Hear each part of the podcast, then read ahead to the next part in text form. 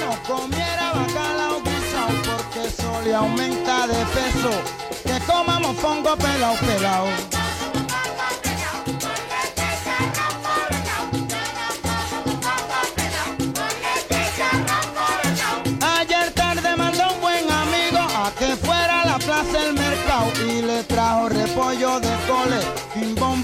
sustento moral, moral.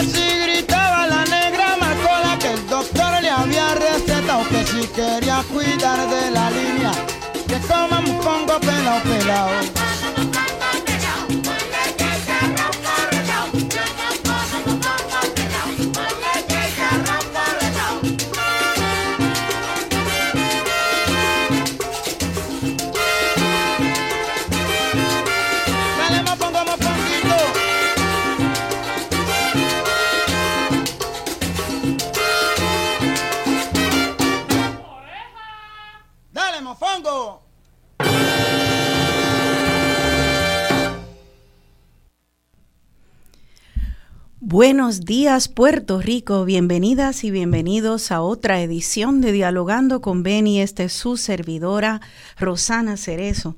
Comenzando este domingo, ya creo que el último domingo del mes casi, eh, con esa voz inigualable de Ismael Rivera y con la música de Cortijo, Mofongo Pelao.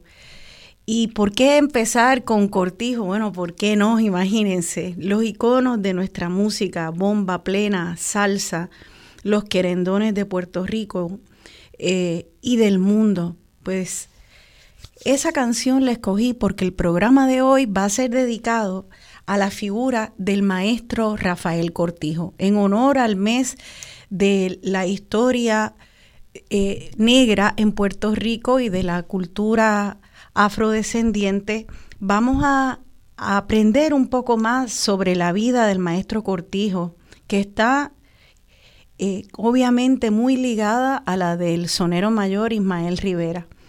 Y eh, la vida de Ismael, de, de, Rafael Cortijo es en realidad eh, una es uno, es uno de los eh, de las figuras nuestras, como muchas figuras, que nos hablan no solamente de la riqueza de nuestra cultura eh, negra en Puerto Rico, sino también de nuestra resiliencia y resistencia. Cortijo empezó su música que se internacionalizó en los años 50 justo cuando estaba empezando allá en Estados Unidos la explosión del rock and roll. Es increíble que en Puerto Rico, una isla tan pequeña, se estuviera empezando otra revolución musical. Y esa revolución musical, al igual que el rock and roll en Estados Unidos, tenía raíces en los afrodescendientes de ambos lugares.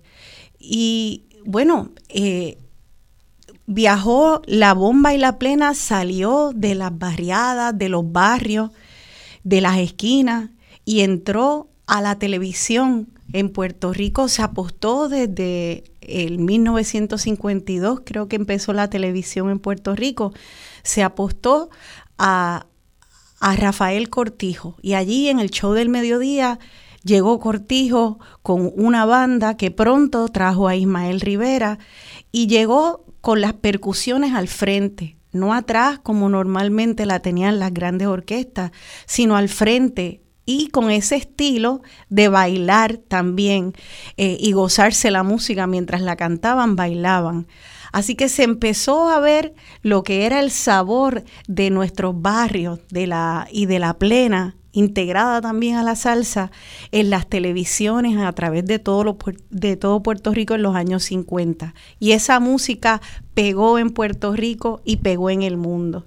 Así que hoy para hablar sobre Rafael Cortijo en particular, sobre la importancia de esta contribución cultural, social, eh, política también a, nuestro país y al mundo, pues he invitado a dos personas estudiosas de Rafael Cortijo.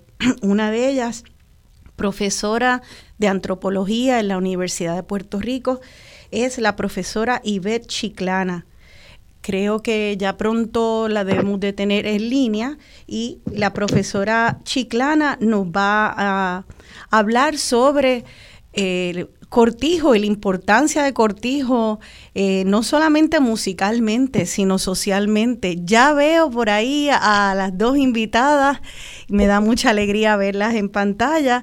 Eh, la otra invitada se une a nosotros desde los Estados Unidos, cogiendo frío allá, eh, creo que en Nueva York, ¿verdad que sí? Y ella es Maricel Hernández Romero, profesora también en la Universidad Albert University.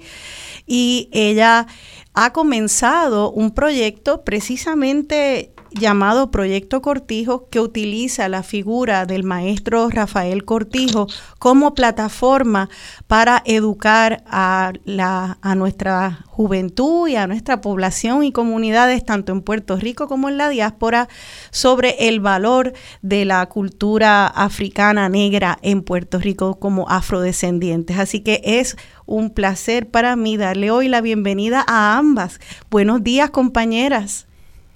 Buenos días, gracias por la invitación. Buenos días. Me alegro, me alegro verlas a ambas y me alegro ver a, a Ivette también en pantalla que está incursionando en el mundo de la tecnología súper bien. Excelente, qué bueno, me alegro. Pues ahí empezamos eh, con la canción Mofongo Pelao, donde ya se oye la voz de, de, Maelo junto a Cortijo y su combo. Y me gustó esa canción para comenzar porque habla de nuestra comida. Y esa comida, el mofongo eh, y tantas otras comidas nuestras son otro ejemplo de nuestra herencia africana, negra como afrodescendientes, tanto de lo que pensamos que ah, pues esto me identifica como boricua, es herencia de, nuestra, e, es, afrodescendencia. Así que me gustaría usar esa canción como, como pie forzado entonces para hablar y empezar la discusión. Este, ¿quién quiere comenzar? Vamos a ver, este, Maricel, te veo que diciendo que sí, así que te voy a dar la palabra. te doy la palabra a ti eh, y luego a la profesora Chiclana. Bueno, eh, buenos días, gracias de nuevo por la invitación. Este, mofongo pelado, ¿qué más te puedo decir? Mofongo es mi comida favorita. Eh, es el eh, mi comfort food. aún cuando estoy acá y hace frío, trato de conseguir siempre mi plátano para reconectar con mis raíces puertorriqueñas y efectivamente con mis raíces africanas, herencia africana, ¿no? Afrodescendiente. Sí. Pues aquí estoy para hablarles un poquito ¿no? de, mi proyecto y te agradezco mucho el espacio. Este, el proyecto Cortijo es un proyecto que se ha ido construyendo en los últimos dos años poco a poco eh, y que por fin este año pudimos lanzarlo. Eh, es un proyecto que es sobre y a partir de la figura de Cortijo. Eh, y es algo bien interesante porque sabemos y existen miles de, muchos trabajos sobre Rafael eh, Ismael Rivera. Sí. Y por alguna razón de Rafael Cortijo no hay mucho, excepto un libro eh, eh, muy conocido, ¿no? De Rodríguez Julia, de Rodríguez Julia, El entierro de Cortijo. Y en este sentido, este trabajo busca darle un poco, siguiendo una idea de, la doctora Mari Ramos, desenterrar a Cortijo, el desentierro de Cortijo, y también siguiendo la idea de Juan Flores, ¿no? La venganza de Cortijo, es que sigamos hablando de Cortijo, ¿no? Y haciendo referencia a esa eh, polémica que hubo en el 1988 de si se debía o no nombrar el Centro de Bellas Artes con el nombre de Rafael Cortijo. So, a partir de ahí es que nace este, este proyecto y bueno, pues una de mis invitadas eh, a colaborar fue la doctora Ibe Chiclana, que está con nosotros hoy, y ella, pues le paso la palabra a ella para que se presente también. Muy bien, gracias. Profesora Chiclana. Muchísimas gracias por tenernos aquí en este proyecto de amor real a la figura de Rafael Cortijo. Yo sí quería decir que, que esa canción fue extraordinaria porque tiene toda una serie de alimentos que eran base de las comunidades en Cangrejo y que ya no se ven mucho por ahí. El quimbombó, la gandinga, o sea, no solo el plato, el plátano, sino aquellos alimentos que son de herencia africana y que ahora pues con la modernidad se han dejado de usar. El quimbombó es algo que, que estaba en todos los platos de la comida en Santurce. Eh, por eso fue que, la escogí, porque eh, tenía la esperanza de que, y sabía que usted iba a mencionar esa comida. Eh, pero vamos, entonces a hablar de Santurce, de Cortijo, y arrancar con un poquito de la biografía de Cortijo. Entonces, ¿qué le parece, profesora Chiclana? De acuerdo. Bueno, pues tendríamos primero que hablar del contexto eh, lo que hoy llamamos Santurce era el, partido de cangrejos, es decir, era un, uno de los de las divisiones poblacionales a nivel político de la isla bajo el régimen español. Pero Santurce, lo que hoy llamamos Santurce, era una península que era un, un gran arenal, que era un montón de pequeños enclaves de manga eh, que muchos afrodescendientes eh, comenzaron a rellenar, siguieron rellenando a partir de ese primer trabajo que hicieron los africanos que, llegaron a esta isla, porque la corona estaba peleada con Inglaterra y la corona decidió que le iba a dar la libertad a todo, a todo aquel esclavo fugado de los dominios caribeños de Inglaterra. Entonces, Cangrejos es un pueblo fundado por negros, es un pueblo fundado por gente eh, con unas ansias de libertad y en un relativo aislamiento, porque las condiciones geográficas de la península no invitaban a los españoles a, mudarse allí. Fue después que ellos, que, los, que todos los afrodescendientes llegados allí conformaron tierra cuando eh, la gente ya no cabía en San Juan y empezaron a mudarse y a desplazar a estas poblaciones que habían construido comunidad, empezaron a desplazarlas para entonces fundar lo que hoy tú y yo llamamos la Ponce de León. Cortijo hereda, Cortijo tiene la herencia de esa gente trabajadora, de esa gente con modalidades económicas distintas. Cortijo tiene esa herencia de todos los ritos, de todas las creencias, pero sobre todo de todo el cooperativismo, el mutuo apoyo en el que vivían y se sostenían de frente a una estructura socio-racial que no solamente era con España, sino luego con los Estados Unidos. El 11 de diciembre de 1928 nace Cortijo en Cangrejos, no en Santurce, en Cangrejos. Así era que se llamaba y así que nace en 1928. ¿Cómo, cómo era entonces esa comunidad donde, donde nace él? ¿Cómo se veía Cangrejo, hoy en día Santurce? ¿Cómo se vivía y cómo en particular vivió Rafael Cortijo en esa comunidad? Eh, Pues Rafael Cortijo, eh, cuando nace, nace, vamos a decir, el contexto de los padres de ellos es que acaban de, invadir los estadounidenses. Estamos en 1920 cuando los papás logran establecerse en, la calle culto. Ahí eh, se conocen sus papás, se casan y cuando Cortijo nace comienza lo que yo llamo un nomadismo, es decir, la evidencia misma de esta movilidad forzada que la invasión de los blancos españoles y estadounidenses acarrea a, cangrejos. Entonces, esto es una comunidad de gente que tiene, que, que se tiene a sí mismo, que tienen inmensos lazos de parentesco. Eh, hay apellidos fundacionales que están repetidos desde el siglo XVIII hasta lo largo de hasta hoy en día en el siglo XXI. Pero es una comunidad trabajadora. El papá de Cortijo era carbonero, la mamá de Cortijo eh, lavaba ropa. Eh, son esfuerzos, eh, son trabajos que llevan esfuerzo, que, que te hablan de una, de una comunidad comprometida con ella misma y, y de crianza mutua, como dicen muchos de, la, de los ancianos con los que hemos eh, intercambiado. Los niños estaban en la calle, se eh, agarraban latitas para formar el bembé. estaban, siempre había una vecina que corregía al otro y lo agarraba por la oreja y lo llevaba donde la mamá, mira este por donde andaba, cógelo ahí había una crianza de comunidad que, pues, por ejemplo, se ha perdido mucho hoy en día. En las grandes urbanizaciones. Eh, usted dijo varias cosas que me interesan. Una de ellas, esto, el concepto de apellidos fundacionales fue que la palabra que utilizó y nos puede explicar qué, qué, qué apellidos eran y por qué se llaman apellidos fundacionales. Sí, yo lo nombro apellidos fundacionales porque son los primeros que están ahí. De hecho, eh, el capitán de las fuerzas milicianas eh, se llamaba el capitán Pedro Cortijo.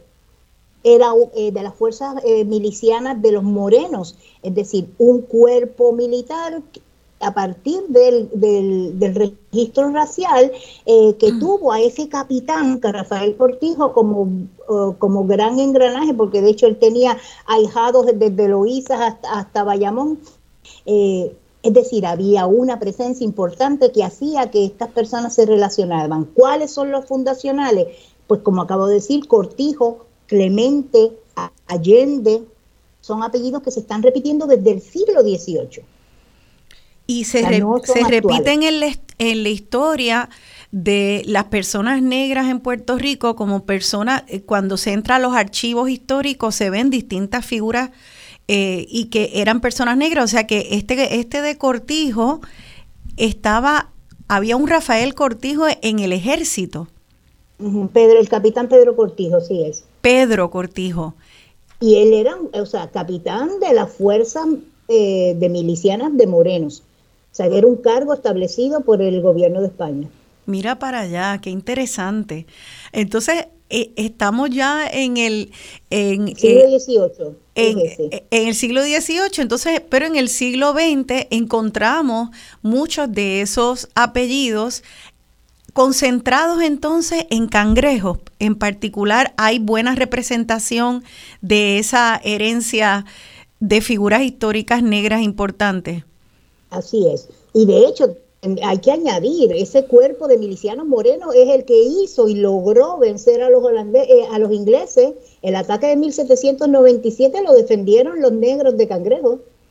El o sea, nosotros, tú y yo no, no estamos hablando inglés desde el siglo XVIII, porque esos morenos defendieron su espacio hay algunos que dicen, no, defendieron a la corona Maya y defendieron su comunidad, defendieron su vida, defendieron aquello que tenía un valor para ellos, la libertad que en otros lugares les era negada. Qué interés, claro, que, y que estaban peleando por su libertad también, porque ese espacio le fue dado eh, precisamente eh, honrando esa libertad de la esclavitud. Entonces, eh, me imagino que el papá carbonero y la mamá lavandera de Cortijo eran entonces eh, de las recientes generaciones que no eh, libres dentro de esa dentro de esas familias. Estoy correcta, serie. ¿Cuántas generaciones eh, podría haber ah, libres dentro de esa familia de Cortijo? Desde los abuelos de Cortijo ya aparecen libres en las actas bautismales.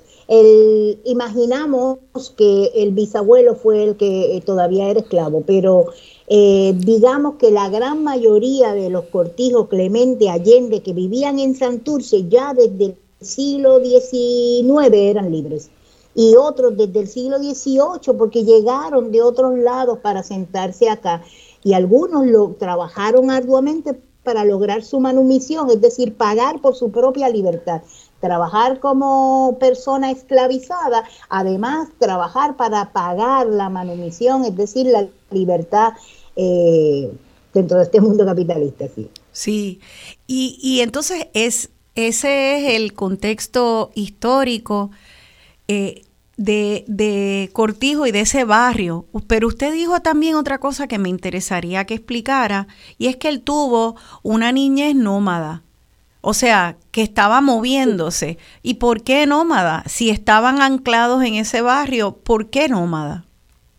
Porque precisamente uno de los elementos que yo destaco y que va a estar en el libro Coco y Aní, que, maravillosamente Maricel tuvo bien eh, gestionar, eh, lo que estamos diciendo es que en Santurce, en lo que hoy llamamos Santurce, muchas comunidades afrodescendientes se vieron forzadas a moverse, o sea, fueron desalojadas a la fuerza. Una de las canciones claves de Cortijo y su combo se llama eh, Prangana, ¿no? Y eso lo que está diciendo eh, es básicamente como habían estas personas que llegaban a las comunidades y desalojaban a la fuerza. Te tienes que ir o te viendo el machete, ¿no? Prangana, Cirilo Sánchez, Prangana. Esa canción narra ese desalojo forzado. Eh, por lo mismo, la familia de Cortijo pasa de la calle Culto, luego dos años después está en, en, cuando nace la hermana de Cortijo, están en la calle Allende, luego cuando en el censo de 1935 estaban en, en, en la calle Williams, o sea, cada vez, cada registro, sea acta de nacimiento, acta de matrimonio, acta de defunción o censos, sí. la familia Cortijo aparece en una calle diferente como muchas otras familias, cuando hubo esta invasión de 1920 a 1930, cuando empezaron a llegar todos estos estadounidenses a establecer sus, grandes casas y, y, pues desalojaron forzosamente a estas familias y los obligaron a, al nomadismo. Esto es muy interesante porque eh, ver la historia de la familia de Rafael Cortijo en particular es como eh, con una lupa ver la historia a nivel pequeño de lo que ha pasado a nivel macro en el país. Y creo que lo que, lo que hay que resaltar es no cómo Rafael Cortijo, una, una estrella de y un embajador del el arte y la música puertorriqueña, pero lo es desde la resiliencia y la resistencia a, ser marginados en el sentido de que están todo el tiempo eh, el mismo gobierno y la, sociedad eh, eh, gobernante, digamos, o dominante, desplazando a esos mismos embajadores de la cultura, que resultan ser embajadores de la cultura al punto de que hoy en día el mismo Museo de Arte de Puerto Rico colinda con el, el barrio San Mateo de Cangrejos, que también fue yo creo que la última expropiación este, que, que yo conozco y que yo viví siendo más joven, de sabía yo que ahí había un barrio, yo recuerdo hacer una gira de aquellas eh, de ese barrio y ver las casitas y ver a las familias, las últimas familias agarradas allí diciendo de aquí no me muevo, pero los movieron, los movieron y los sacaron, ¿para qué? Desplazaron esa familia para hacer un lote vacío. Allí eso es un lote vacío, iban a hacer unos condominios de lujo que nunca se dieron. Ahora ese es el área de, Ciudadela, que sabemos que es el blanco de, toda esta corrupción que envolvió incluso a Julia Kelleher, y se desmanteló una comunidad. Entonces, eh, vemos que este desmantelamiento viene de atrás de muchas décadas y, es, y, esta, y esta cultura y esta efervescencia sucede a pesar de esa violencia institucional. Entonces, Así es. Eh, y es centenaria, o sea, es desde el siglo XIX, eh, ellos se establecen siglo XVIII XIX, pero desde el XIX para acá, eh, cuando San Juan se llena de gente, están siendo desalojados, o sea, no solamente fueron los estadounidenses, fueron también los españoles. Importa sobremanera que la última, el último jalón de la adolescencia de Cortijo fue precisamente en esa parada 21, en donde hoy está Ciudadela, una parada 21 que que, tenía una efervescencia sociocultural importantísima.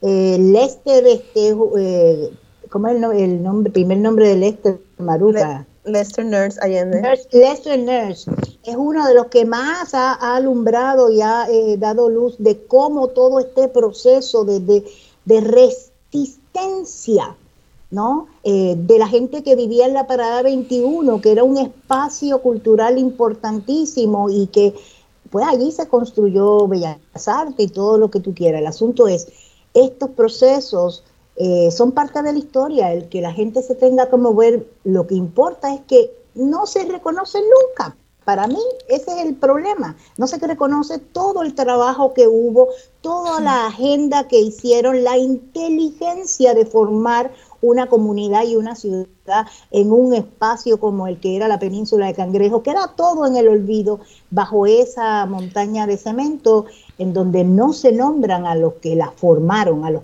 que potencializaron el que hoy allí estuviera Bellas Artes.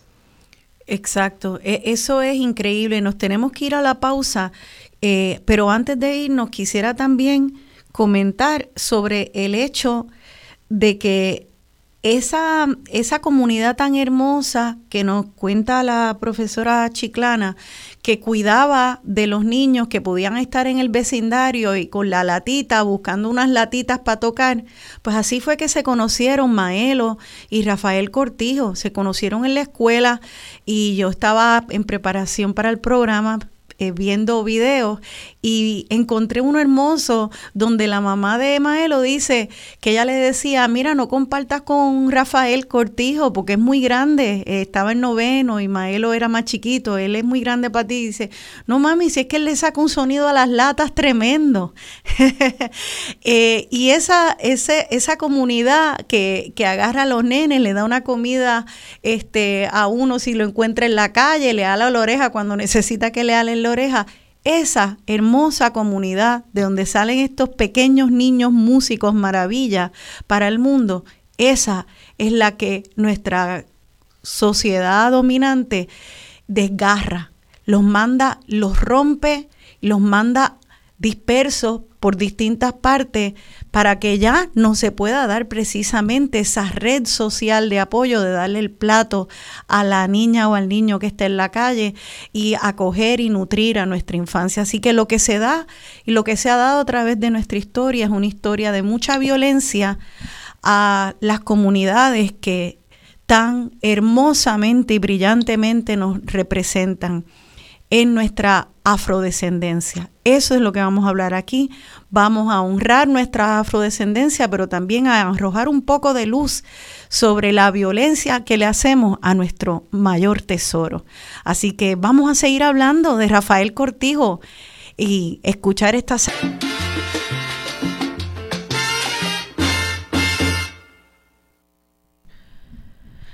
Aquí de vuelta dialogando con Beni, yo soy Rosana Cerezo y estoy dialogando con la profesora Iber Chiclana y la profesora Maricel Hernández Romero sobre Rafael Cortijo y su herencia musical en las barriadas, barrios de nuestro pueblo. Esa canción, para los caseríos, quisiera ver ya en pantalla a las invitadas.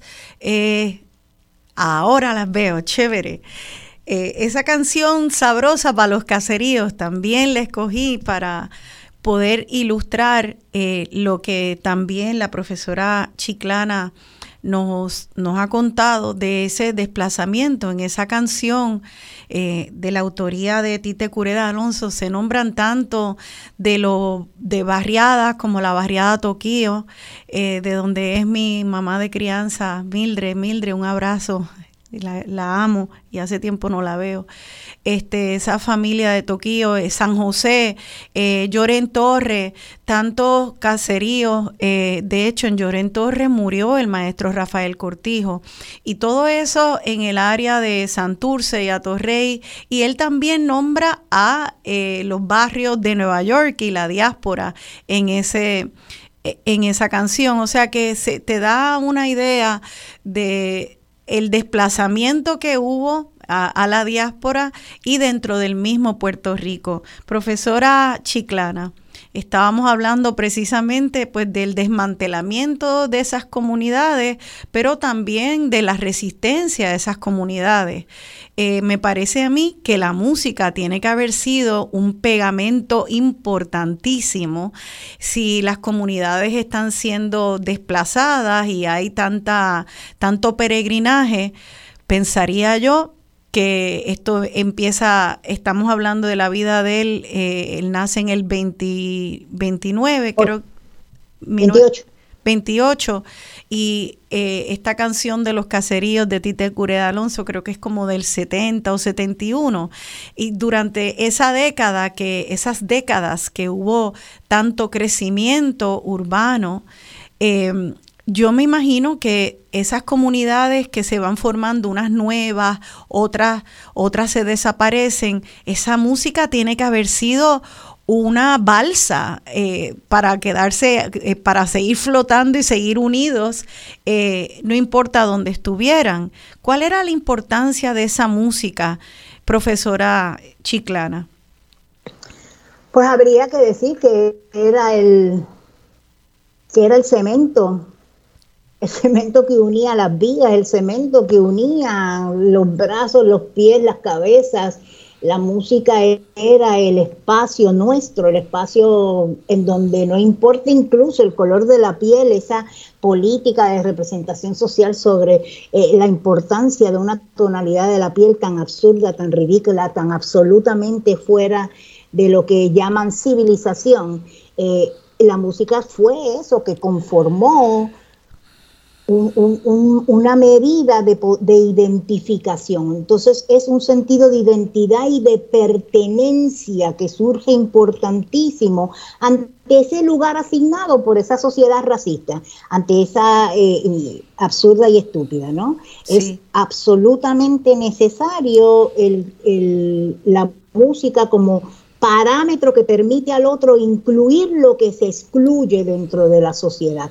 Eh, y eso es parte de lo que hizo Cortijo. Cortijo metió calipso en eh, cuando estaba en los pininos, pero al final, que de eso puede hablar los Maricel eh, maravillosamente, al final era extraordinario como eh, los, ritmos del Caribe en general, los, los de África, incluir instrumentos como los cuas, era una como, como los cuales, disculpe, los los cuas y, eh, aquí en Puerto Rico y, la cuica de Brasil, que era un, un, instrumento eh, extrañísimo para nosotros, cuyo sonido era casi místico.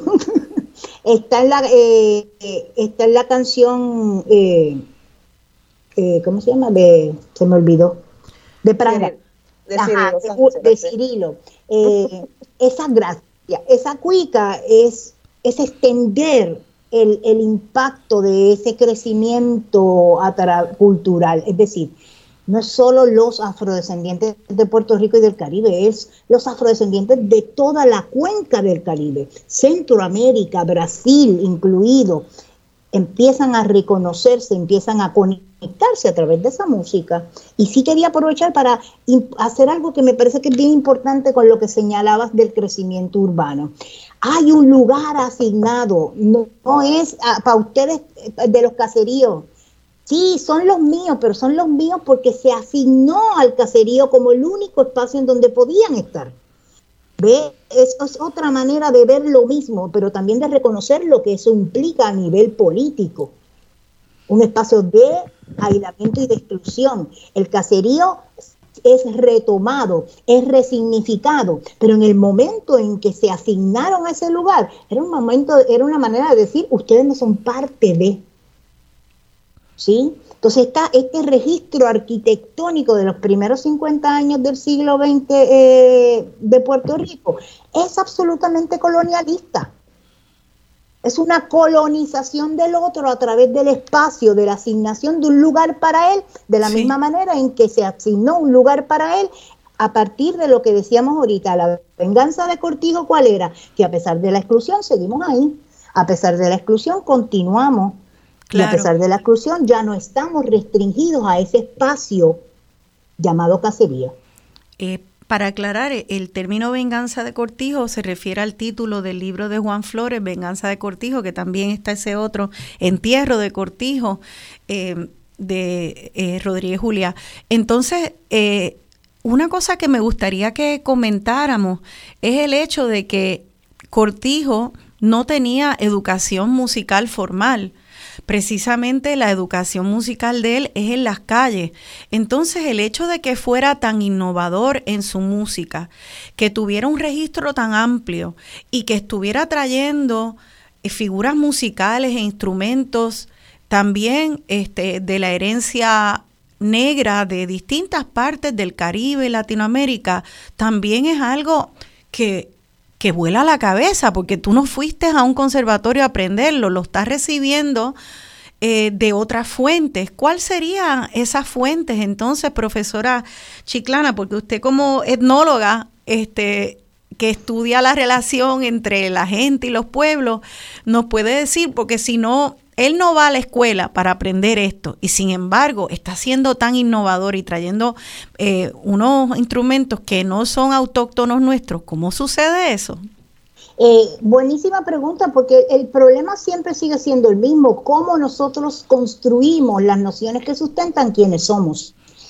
Hay unas instituciones formativas, decimos la familia, la escuela, la iglesia, los medios de comunicación, el Estado. Todo eso son fuentes de educación. La educación, es decir, una cosa es la educación como proceso en el cual las personas aprenden, ingieren, eh, modifican, cambian, y otra cosa es la escolarización. En nuestro mundo actual, la escolarización es vista como necesaria para poder pensar. Eso, honestamente, a nivel humano, a nivel etnológico, es un disparate. La gran mayoría de nuestros viejos en el pasado, como odiaban las clases en inglés, se quedaron, como me dijo uno, y pues como yo no entendía el mister, me quedé alfabeto, alfabeto, ¿eh? de, tan no escolarizado que ni tan siquiera sabía que se decía analfabeto. Entonces, esta gente, ese viejito, podía hacer cálculos mentales, sin, papel y lápiz. Ese viejito tenía la experiencia y el, y el esfuerzo de reconocer a su alrededor, me podía hablar de los procesos bélicos del siglo XX, me podía, ¿entiendes lo que quiero decir? Ese es el punto. Eh, Cortijo fue un niño huérfano, a los 11 pidió la, perdió a la mamá, a los 13 perdió el papá, se crió entre todas esas personas. Sí fue a la escuela, pero fue a la escuela de la vida primero, fue a la escuela del barrio, fue a la escuela de la escucha, fue a la escuela de, del alma que necesita y se siente rica cada vez que ingresa. Y yo como descendiente, afrodescendiente, eso es lo que veo en Cortijo, me identifico con él, porque son otras las maneras de aprender, de crecer. Cortijo hasta llegó a cantar acerca de los procesos de Estados Unidos. Alabama lo voy, Alabama no voy. ¿Por qué no va a Alabama? Porque en Alabama matan a los negros. O sea, hay una conciencia política real que no necesita de una escuela formal. necesita de la escuela de abrirse al mundo y, de intentar integrar, está con gran complejidad que somos. Claro. Eh, profesora Maricel Hernández, Maricel, cuéntanos, ¿tienes alguna opinión en cuanto a eso, en cómo se recibe esta cultura en espacios fuera de los académicos? Tú estudias también literatura y enseñas literatura hispanoamericana y creo que hay mucho estudio sobre sobre eh, las tradiciones orales. La música es una tradición, oral, obviamente. Eh, ¿Tienes alguna, alguna, algún comentario sobre la importancia de, este, de esta transferencia de conocimiento? dentro de este contexto, ¿verdad? De, la tradición africana eh, negra. Eh, bueno, este, escuchando aquí a Ivette, ¿no? Estoy aprendiendo también mucho con, con Ivette Chiclana. Ah, eh, y definitivamente nuestra manera de, conocer va más allá de la, escolar, de la educación como la conocemos, formativa, ¿no? De escuela elemental, superior, universidad nosotros tenemos otra manera de producir saberes y esta manera de producir saberes tiene mucho que ver con nuestras experiencias como personas negras eh, y como personas racializadas dentro de un Puerto Rico colonizado también, ¿no? Así que de, esa manera vamos nosotros construyendo y compartiendo eh, nuestras experiencias para que se vayan convirtiendo, en herramientas de, conocimiento. Así, eh, en la canción que pusiste para los caseríos, estaba pensando y escuchando Ivette, este, creo que es uno de los discos más políticos de, Cortijo, ¿no? Eh, y la música no solo nos une, ¿no? Esta música de Cortijo no solo era para unir, sino para educar a este, esta gente que fue desplazada y relocalizada en estos edificios, en estas comunidades.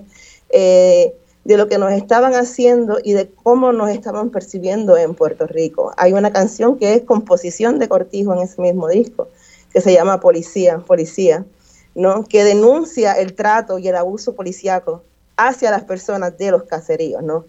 Cómo es que somos tratados desde el sistema político, no desde el sistema eh, y cómo somos percibidos. So, eh, eh, la música en ese sentido, en ese disco en específico, me gusta es muy poco conocido, eh, porque es un disco que demuestra ese lado político de resistencia y de comunidad de Rafael Cortijo. Qué interesante, es sumamente interesante porque eh, e, empieza como puro entretenimiento y se cuela tanta y tanta, tanta cultura, tanta política, tanta visión, eh, y creo que sería como, me imagino, como eh, se pueden usar estas canciones que cantaba Cortijo, algunas de su autoría eh, y de la autoría de muchas otras personas, se podría usar como documentos académicos también para poder aprender de la herencia de la herencia eh, de nosotros afrodescendientes. profesora sí, quería, quería comentarte, este, hablando de esto, ¿no? De cómo se van los conocimientos y cómo se nos puede ir, se nos va enseñando, y todo esto siguiendo en el tema de Cortijo, eh, eh, Noel Allende, uno de los colaboradores del libro de Cocoyarín, este, en una, en su, en su escrito y en una conversación, él nos explica, él, cambió mi manera de escuchar eh, Mataron al Negro Bembón, ¿no? Eh, que parece algo risible, algo gracioso, pero en realidad es una, una denuncia al racismo de las personas hacia las personas negras en Puerto Rico. Como eso no se podía denunciar de una manera directa, eh, se hacía a través de la música, ¿no? De una manera jocosa, pero en realidad es una situación que es preocupante, ¿no? Te matan porque eres negro y porque tienes bembas grandes. Eso es inaceptable en cualquier lado. ¿no? Entonces, eh, es una forma también de educar, eh, que la gente esté consciente pero a la misma vez eh, de denuncia. Entonces, es, toda esta música de Cortijo eh, es, sobre eso. Sí. Eh, entonces, ¿por qué escoger a, a, Cortijo, verdad? En particular, muchas personas son fanáticas de Cortijo, pero casi como incidentalmente por Maelo. Eh, y entonces, sin embargo, Cortijo brilla con luz propia. Cortijo está en el Salón de la Fama de, Francia, por ejemplo. Eh, Cortijo trajo a Maelo de la Orquesta Panamericana de Lito Peña, lo trajo a, a su orquesta, a su combo.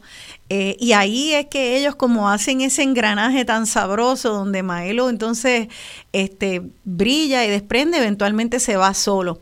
¿Por qué, eh, qué importancia tiene la figura de Cortijo? ¿Qué había de particular de Cortijo que podemos resaltar de su vida personal y o profesional que, que, sea relevante para nuestra reflexión ahora a nivel del siglo XXI? Eh, bueno, desde mi, desde mi experiencia, ¿no? Y desde cómo yo lo escucho, eh, y de lo que he estado investigando y escuchando a la gente que, lo conoce un poquito más que yo. Eh, Cortijo era, un, era una persona que abría caminos, no, no era una persona que ponía obstáculos. y de ahí, y era una persona que amaba a su comunidad, ¿no? Y eso está reflejado en su, eh, eh, en su, en su música. Eh, a mí me parece bien bonito una historia que, que, nos contó Pepe Castillo, que fue uno de los arreglistas de, de Cortijo y la máquina del tiempo, que ellos le llevaron a Cortijo esta idea y Cortijo le dijo, sí, vamos a hacerlo. Era una idea súper loca que de hecho nadie quiso en aquel momento cuando salió el disco de la máquina del tiempo no tuvo mucho éxito porque estaba demasiado adelantado a lo que se estaba haciendo en ese momento. Eh, pero para Cortijo, a pesar de ser una idea que él sabía que no iba a tener mucho éxito, él la aceptó. So, eh, es una persona eh, que hay que emular por eso mismo, porque abre espacio, da exposición a la gente joven. Es una persona que yo, como lo entiendo y como por lo que percibo, lo que quería era hacer música, lo que quería era hacer comunidad. Y creo que para, eh, para tener lo que se llama, lo que nosotros sabemos un poco, de, eh, hablamos de afrosanación, tenemos que seguir emulando ese, ese ejemplo de Cortijo, de vamos a crear comunidad, vamos a resistir juntos, vamos a crear juntos para poder cambiar este Puerto Rico que tenemos ahora mismo. Eh, eh, antes de pasar a, la profesora Chiclana, me gustaría aclarar, ¿verdad? Este, ese disco de Cortijo de la máquina del tiempo que estaba mirando que salió en el 74, este, pues en el momento, como, como dijiste, Maricel, pues no tuvo éxito, pero era precisamente porque después eso se volvió como un collector's item, como le llaman, para la, para la gente que colecciona eh, jazz latino, porque estaba tan avanzado a sus tiempos, precisamente porque estaba mezclando salsa con jazz y había unos sonidos experimentales que eran muy nuevos para las personas y cuando se tocó se estaba esperando que se eh, escuchar salsa o la bomba y plena que hasta ese momento él había traído eh, y entonces de repente lo tiran a jazz, así que tomó un tiempo para que la gente, los aficionados del jazz se dieran cuenta, caramba, aquí lo que está pasando es que esto es Latin Jazz. Eh, a, mí me, maravilla, ¿no? Como está Cortijo, otra vez, y, y, enfatizo, no tendría escolaridad, pero precisamente lo que lo hace eh, una persona tan eh, innovadora es el hecho de que estaba abierto a todas estas tendencias, era, era, estaba siempre en diálogo con distintas tendencias musicales y culturales, al punto de tomar un riesgo profesional que muchos dirían que era una locura, porque fue que eh, se restrayó el disco al principio, ahora es un clásico, pero en su momento es como que, ¿qué es esto? Eh, y me imagino... Este, ajá. No, disculpa, es que, perdona que te interrumpa, esto me llevó a pensar a, algo que, que mencionó Ivette al principio, ¿no? Eh, Santurce también fue un centro de, migración. Llegaron mucha gente de las islitas a trabajar ahí, que obviamente traían con él, consigo su cultura, ¿no? Y Cortijo en cierta medida sí estuvo expuesto al calipso, a otros ritmos caribeños, eh, especialmente los cubanos también, ¿no? Había, creo que en Santurce había, un, eh, era donde llegaban músicos cubanos a escuchar qué era lo que estaba pasando en términos musicales. Eh, y, ahí me puede corregir si, pero estoy casi segura, esa, esa, Santurce también fue un centro eh, de, que recibió mucha influencia cultural de las otras islitas y tiene mucho sentido que Cortijo estuviera ¿no? empapado de los ritmos caribeños que estaban a su alrededor eh, en esa época. Sí, hace sentido. Este, profesora Chiclana, ¿algún comentario sobre esto, de esas tendencias de, de Cortijo? Yo creo que, que, a tu pregunta inicial, relacionándolo con Maelo, Maelo era la voz, Maelo era la presencia, Maelo es, eh, como dicen eh, allá arriba, el front man, aquel que tiene la visibilidad de... Entonces tenía un saoco bien sabroso, tú sabes, y entonces el tipo, pues por supuesto, las miradas estaban en él. En ese sentido, ¿por qué Cortijo? Porque Cortijo era larga masa. Cortijo fue el que le puso el escenario a él, como dijo Maruca, a un montón de otra gente más. Fue él el que tenía el conocimiento, la experiencia, la habilidad. Eh, hay una frase otra vez en inglés que dice, I got the music in me. Hay mucha gente que estudia escolarizadamente música. Hay gente que dedica su vida a comprender la matemática extraordinaria que es una pieza musical. Cortijo era innato.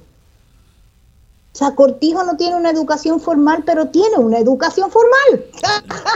es decir, formal en el sentido de esa interacción constante con todo lo que acaba de señalar Maruca, que hace, que hace de su mente un gran escenario. Su mente era el escenario en donde él podía dar cuenta, ingresar calipso, ingresar zuca, ingresar este son, ingresar, pero desde una identidad muy propia, muy mía, la bomba y la plena. Sí, y, no, y, creo que no, no, me gustaría hablar de la bomba y la plena, porque eh, eh, ahora como que comentamos el disco de, de la máquina del tiempo, pero no comentamos el hecho de que él trae la bomba y la plena en sus inicios a la televisión puertorriqueña, ¿verdad? La bomba y la plena, eh, si nos puede hablar un poco sobre eso, Ivette, eh, la bomba y la plena entonces eh, él, él es quien la trae eh, a nivel de orquesta, trae, las orquestas tenían las percusiones atrás y él trae la percusión adelante, él trae también ese estilo de, de, bailar al frente de, de la orquesta, eh, cosa que luego sigue el gran combo. él es el que trae a Rafael Itier, que es el fundador del gran combo, el pianista. él conjuga a una serie de personas y esa orquesta es una orquesta, si yo no soy estudiosa de esto, pero creo que tiene que haber sido la primera orquesta negra, completamente negra en, en Puerto Rico y también leí que le sube los sueldos. Eh, a los músicos, le, le, empezó a pagar más de lo que se le pagaba en la calle a los músicos por una conciencia también social y, ¿por qué no, política? Así que me gustaría que hablemos de eso porque eh, por todos estos datos que yo recogí, pensaría yo que le debemos a Cortijo haber, haber eh, traído la bomba y la plena y rescatarla también para, para nosotras, las puertorriqueñas y los puertorriqueños, ¿no? Este, a, nivel así de mainstream, de, de lo comercial. Que, empezar diciendo, ¿recuerdan eh, la primera vez que se televisó la, la taberna india? Esa taberna india tenía un contexto que era blackface, Paquito, Moreno, Diplo, pintados de negro, una significación marginal de la cultura que es súper importante destacarla, porque éramos, o sea, los negros eran la mofa desde ese registro blackface. Y aquí cambia. Paquito Moreno, Paquito Cordero entraba diciendo mis jamones, Egipto, lo que sea, mezclando cosas como si esa estar pintado de negro fuera, una fuera la evidencia de la estupidez. Entonces, el hecho de que, de que este hombre con clave llegara y se armara, y incluso vamos a decir el azar, porque el azar es el eje ontológico de la vida humana, lo llevara a estar allí en ese momento, Dios mío, o sea, fue cambiar la perspectiva, llenar las salas, los comercios con esos negros que ya no son mofas, esos negros que son talentosos, esos negros que ponen a bailar hasta el más racista. Sí. Eso, qué importante, nos tenemos que ir a la, a la, pausa, pero quisiera que sigamos atendiendo eso, porque entonces ahí se ve como un eje donde da la vuelta eh, y empieza una televisión eh, que está trayendo por un lado esta imagen racista del entretenimiento negro que en inglés se llama blackface, de una persona blanca pintada de negro, y luego llega entonces... Eh, llega Cortijo, negros de verdad, con cultura de verdad, y son un éxito no solamente en Puerto Rico, sino que en el mundo, un éxito comercial. Ahí está el dinero y con el dinero viene poder y viene reconocimiento. Eh, Vamos a hablar de eso y cómo eso da un giro a insertar la cultura de afrodescendientes dentro de la gran industria de la música y del entretenimiento. Quédense con nosotros, estamos hablando sobre Rafael Cortijo y nuestra herencia africana aquí en Puerto Rico, aquí en Dialogando con Beni. El negro.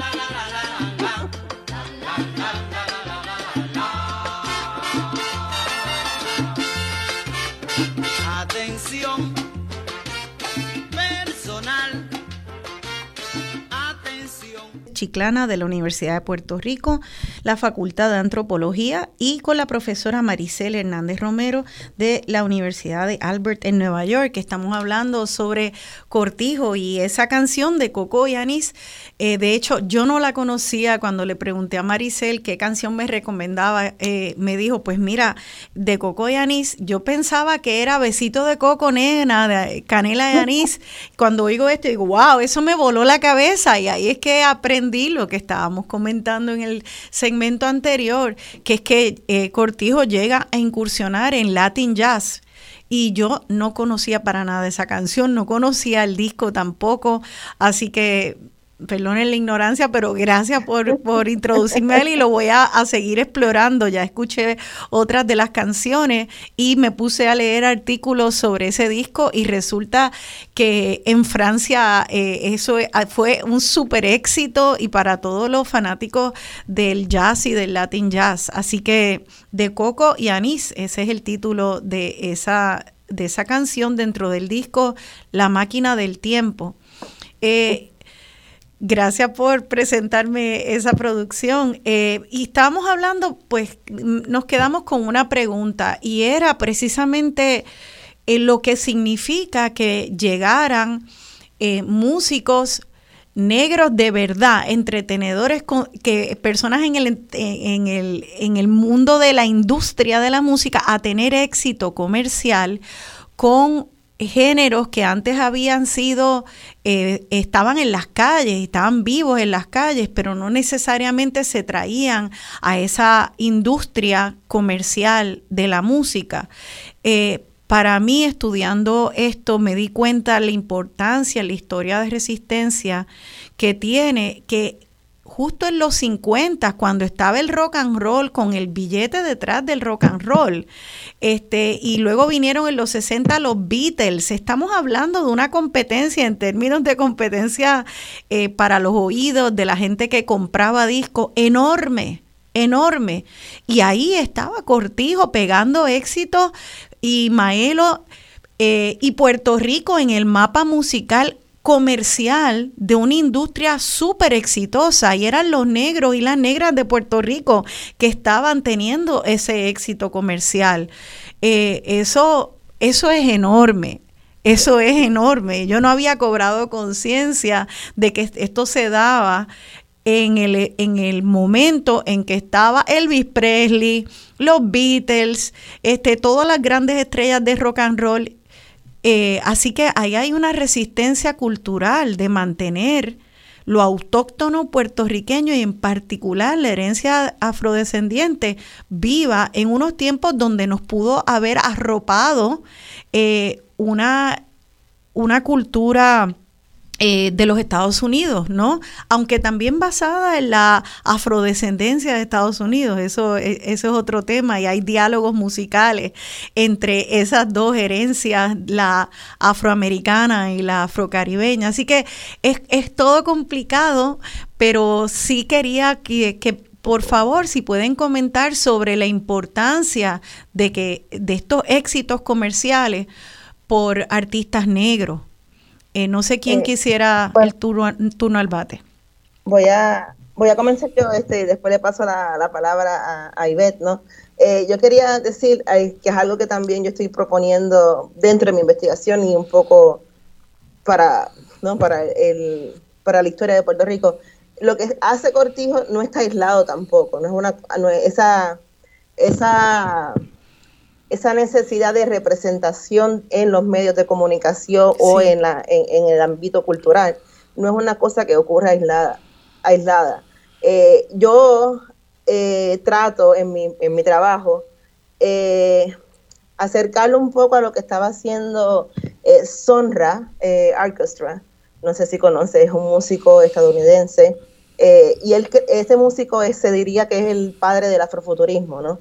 Y él en el 1950 también estaba, era de las, fue de las primeras personas que hizo una orquesta completamente de músicos negros, ¿no?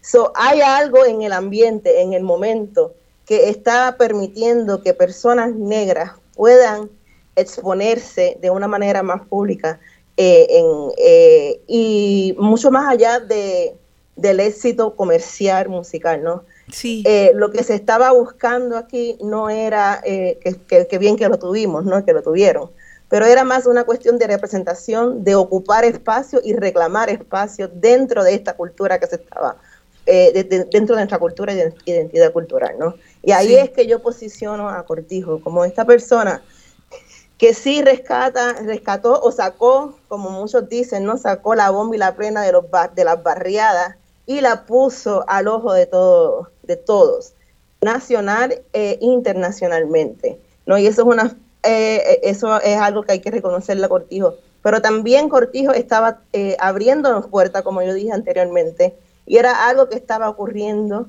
eh, a nivel eh, internacional, eh, aquí en Puerto Rico y, en los Estados Unidos. ¿no? Y ahí es que debemos ubicar a Cortijo dentro de esta herencia, ¿no? de esta lucha por la representación y herencia y, y aceptar nuestra herencia africana.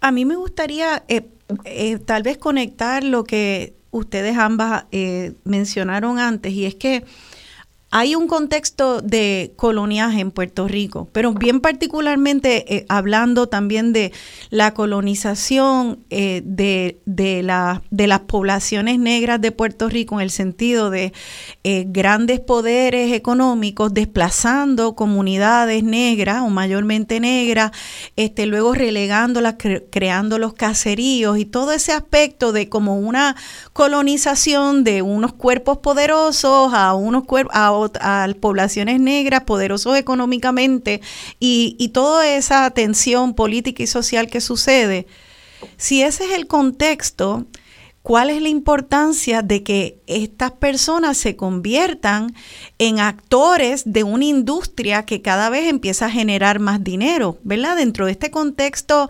capitalista, ya yo pensaría, profesora Chiclana, que tienen que empezar a coger en serio a las personas negras porque están eh, moviendo billetes y en una, en una eh, cultura eh, que o en una sociedad capitalista donde se le da valor a las cosas eh, solo en la medida que produzcan dinero, yo pensaría que esto empieza a, cambiar un poco este, eh, la, la, percepción y el poder político. Se está dando todo a la vez como una revolución musical, una revolución política también.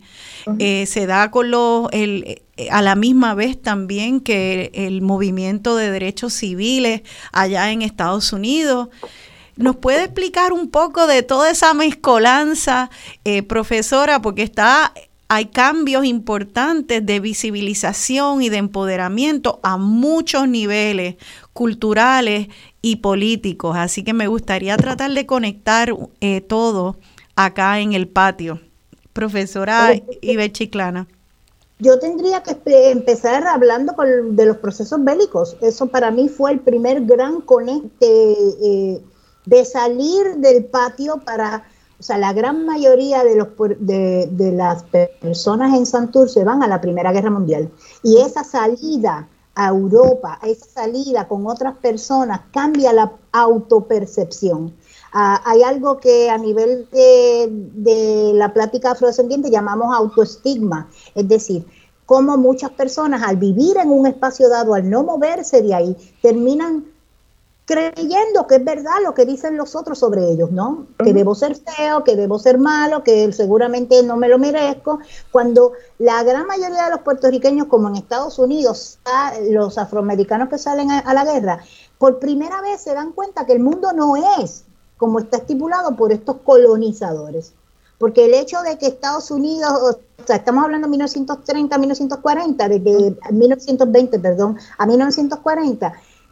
Se supone que vivimos una democracia, se supone que todos somos libres, se supone que vivimos en un punto de justicia, pero no es real para estas comunidades en Estados Unidos, en Puerto Rico, en el Caribe. Estos procesos bélicos hacen que se salgan que conecten, que interlacen. Entonces, cuando tú llegas para atrás, tú tienes gente con un conocimiento adicional, que vino algo que dijo Maruco ahorita, la experiencia, la experiencia intersubjetiva, la mía a través de las de los demás. Entonces, esa experiencia trae un conocimiento que cuando llegan los pocos soldados que regresan de la primera y de la segunda tienen un conocimiento que les permite que un poder adquisitivo. Entonces, no es solo lo que eh, puedan producir las orquestas en Estados Unidos y en Puerto Rico, es que además las poblaciones afrodescendientes tienen un conocimiento adicional que los saca de ese lugar pretendidamente asignado para ellos como descendientes eh, de personas esclavizadas, porque eso también tenemos que enfrentar. Hay una política de representación social que le asigna un lugar al negro cuasi fijo, como si no fuera persona, como si no fuera una, eh, capaz de establecer relaciones, de, establecer intencionalidades y expectativas. Entonces tú tienes ese movimiento de los derechos civiles después de esas grandes este, luchas en el exterior un movimiento político por excelencia, un movimiento que, establece el derecho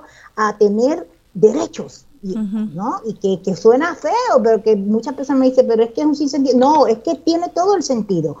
Es el, de, buscar, el derecho a luchar por mis derechos. Es algo que permea la sociedad de 1950 a nivel local, regional, nacional, internacional es el dulce. Yo siempre digo eso, las canciones de, Cortijo van por, por, esa metáfora del dulce, porque ha sido amargo el pasado. La metáfora del dulce como una metáfora de, de, establecer es nuestra herencia, luchamos por ella y nos vamos a negarla. Todo este encuadre hace que efectivamente lo económico sea reconocido como un camino más pero ese económico no está, no está en función de capital, porque hay otras modalidades económicas, es a lo que hago referencia a nivel etnológico. La gente tiene economías diversas que no necesariamente parten de la acumulación y acaparamiento del capital. Y eso yo veo también en Cortijo. La potencialidad de decir todos podemos comer bizcocho, no tiene que ser todo para mí como dijimos ahorita, ahí estamos conectando, él era el gran escenario, él era la gran argamasa que le daba oportunidad a los demás, porque la herencia afrodescendencia no busca acaparar y acumular y hacerme millonario, busca que todos estemos bien. Exacto. Y, él es el conector, ¿no? Fue el que conectó a, que nos conectó a ti y a mí para este proyecto. Eh, y este proyecto, ¿no? Que el proyecto Cocoyaní eh, es un proyecto intergeneracional también. Y eso es algo bien particular de Cortijo y que se ve mucho en, ese disco de La Máquina del Tiempo. Pero, Él tenía eh, músicos experimentados, pero también tenía músicos jóvenes, ¿no? Y eso es lo que, lo que representa Cortijo y por qué hay que estudiarlo un poco más, ¿no? Y reconocerle su, su, su aportación. Entonces, y disculpa porque quisiera entonces en esta coyuntura traer eh, eh, lo que es el proyecto Cortijo y el proyecto, entiendo que hay un libro entonces que ya mismo se va a publicar, que se va a llamar eh, de, la autoría tuya y de hay otros colaboradores. Explícanos ahora un libro que se va a publicar llamado de Coco y Dani, el proyecto Cortijo. explícanos un poco de, de, de cada uno de ellos, qué es lo que es el proyecto Cortijo y ¿De qué trata el libro de Coco y de Anís? Eh, bueno, el proyecto Cortijo eh, creció, sí lo imaginaba como, lo como está ahora mismo, pero un proyecto que surge eh, como, un, como una idea de un libro, de una antología de personas de y por y para personas negras afrodescendientes en Puerto Rico, ¿no? la idea surge porque yo estoy investigando, estoy escribiendo sobre Cortijo eh, pero se me hacía muy difícil eh, encontrar información sobre él o suficiente información sobre él. Eh, y ahí empecé a, convoqué conjunto a mi amigo César Colón Montijo a una serie de personas que ya están haciendo trabajo cultural e intelectual en Puerto Rico. Y le, le tiramos la pregunta de qué significa Rafael Cortijo para ti, ¿no? ¿Qué representa Rafael Cortijo? Y a partir de ahí cada cual tenía este, la, libertad, autonomía de escribirnos sobre o a, partir de Rafael Cortijo. Eh, esto también, la idea del libro surge porque en mi experiencia, ¿no? Eh, siempre me dicen, ah, no, no llamamos a una persona negra porque no conocíamos.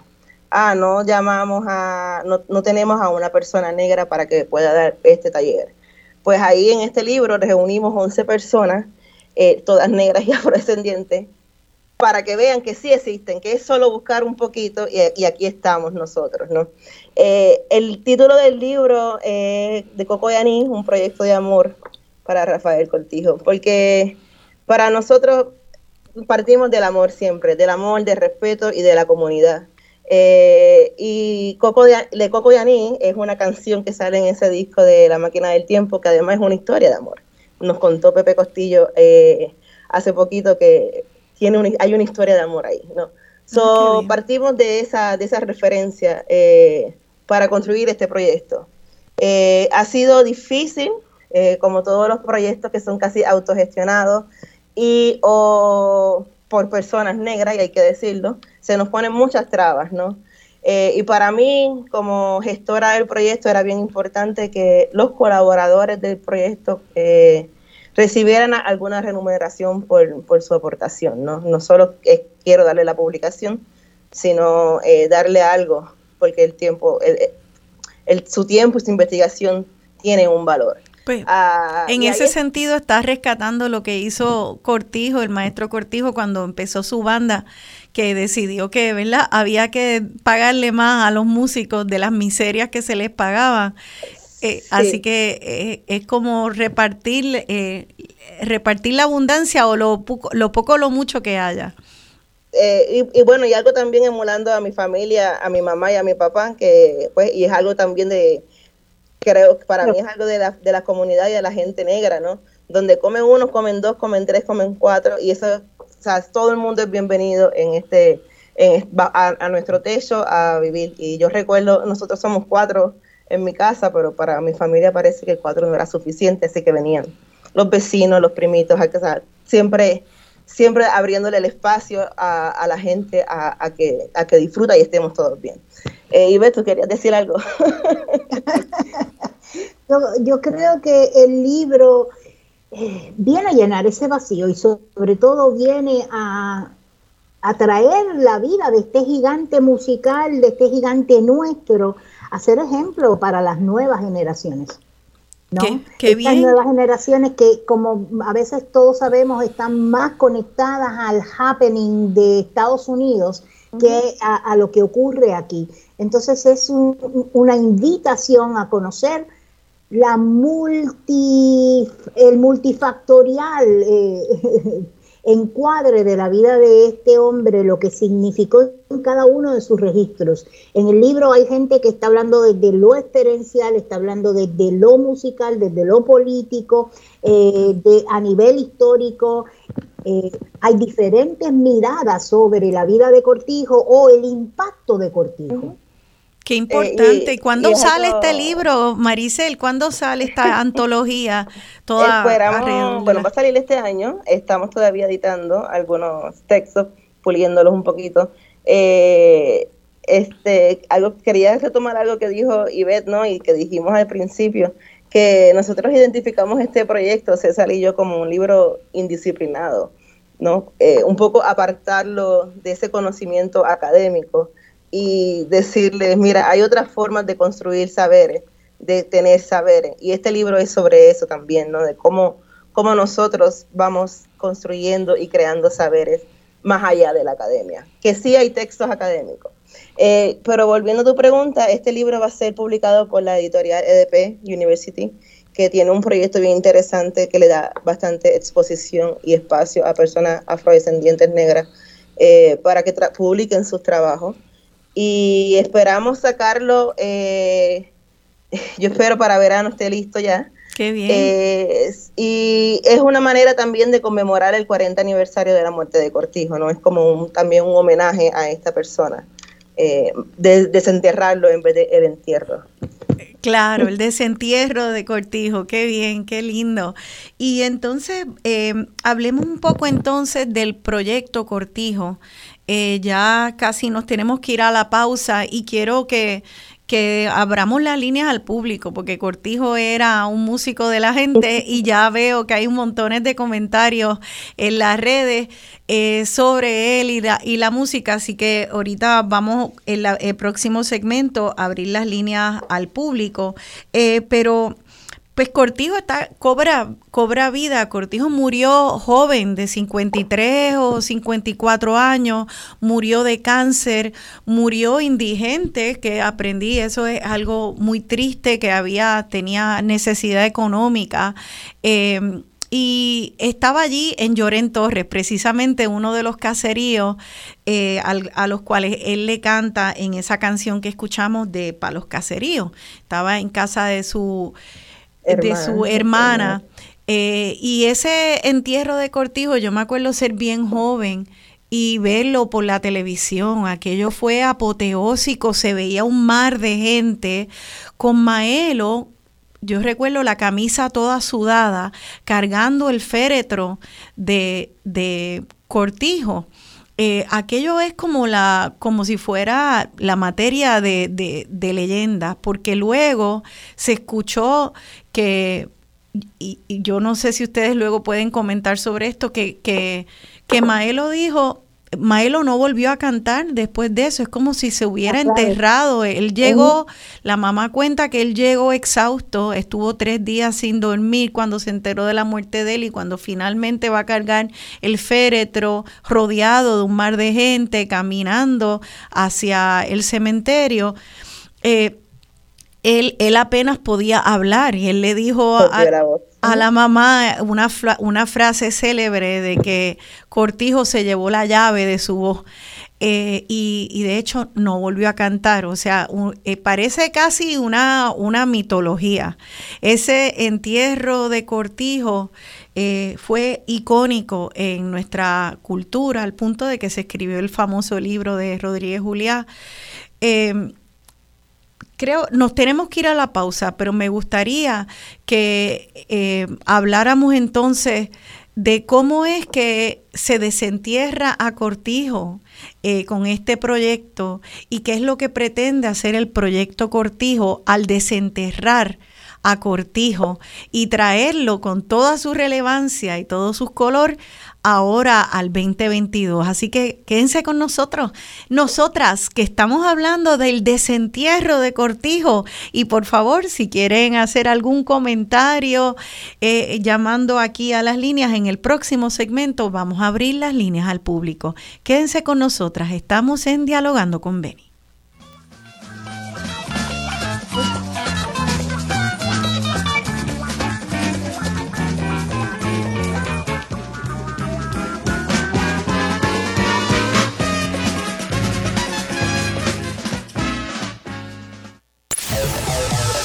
Sintoniza Radio Isla 1320 AM y o radioisla.tv. Pigmentocracia. La pigmentocracia nace con la esclavización y la